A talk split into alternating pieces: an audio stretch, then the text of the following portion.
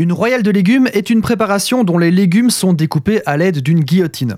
Bon, je rigole évidemment, mais notez que la guillotine et la royale ont comme point commun d'être deux choses très anciennes dont on ne se sert plus vraiment. Dans le monde enthousiasmant de la gastronomie, l'adjectif royal désigne d'une manière générale une version, entre guillemets, améliorée du plat de base. L'exemple le plus connu étant le couscous royal qui contient plus de sortes de viande que le couscous prolétaire. Pensez aussi au menu king size de certains fast-food, qui sont les versions plus fournies des vulgaires menus tiers étatiques. On parle aussi de garniture royale quand on agrémente un plat de truffes, huîtres et autres produits plus versaillais. Une garniture royale en pâtisserie est un glaçage, un mélange de blanc d'œuf et de sucre glace qui recouvre choux, gâteaux et plus ou moins tout ce que vous voulez.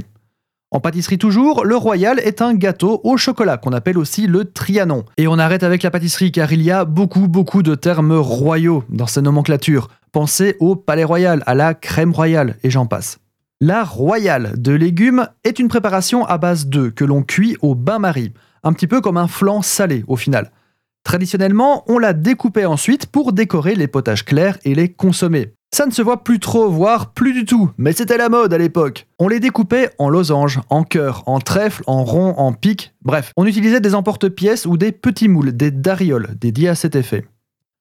À l'heure actuelle, on utilise parfois la royale sous forme de légumes, d'où le titre royal de légumes. En fait, on utilise le même principe de flan salé additionné de légumes réduits en purée et servis comme accompagnement. L'usage s'est perdu, mais tout est cyclique en mode comme en gastronomie. Donc ne soyez pas surpris de voir cette recette du XVIe siècle ressurgir dans 20 ans et présentée comme une innovation.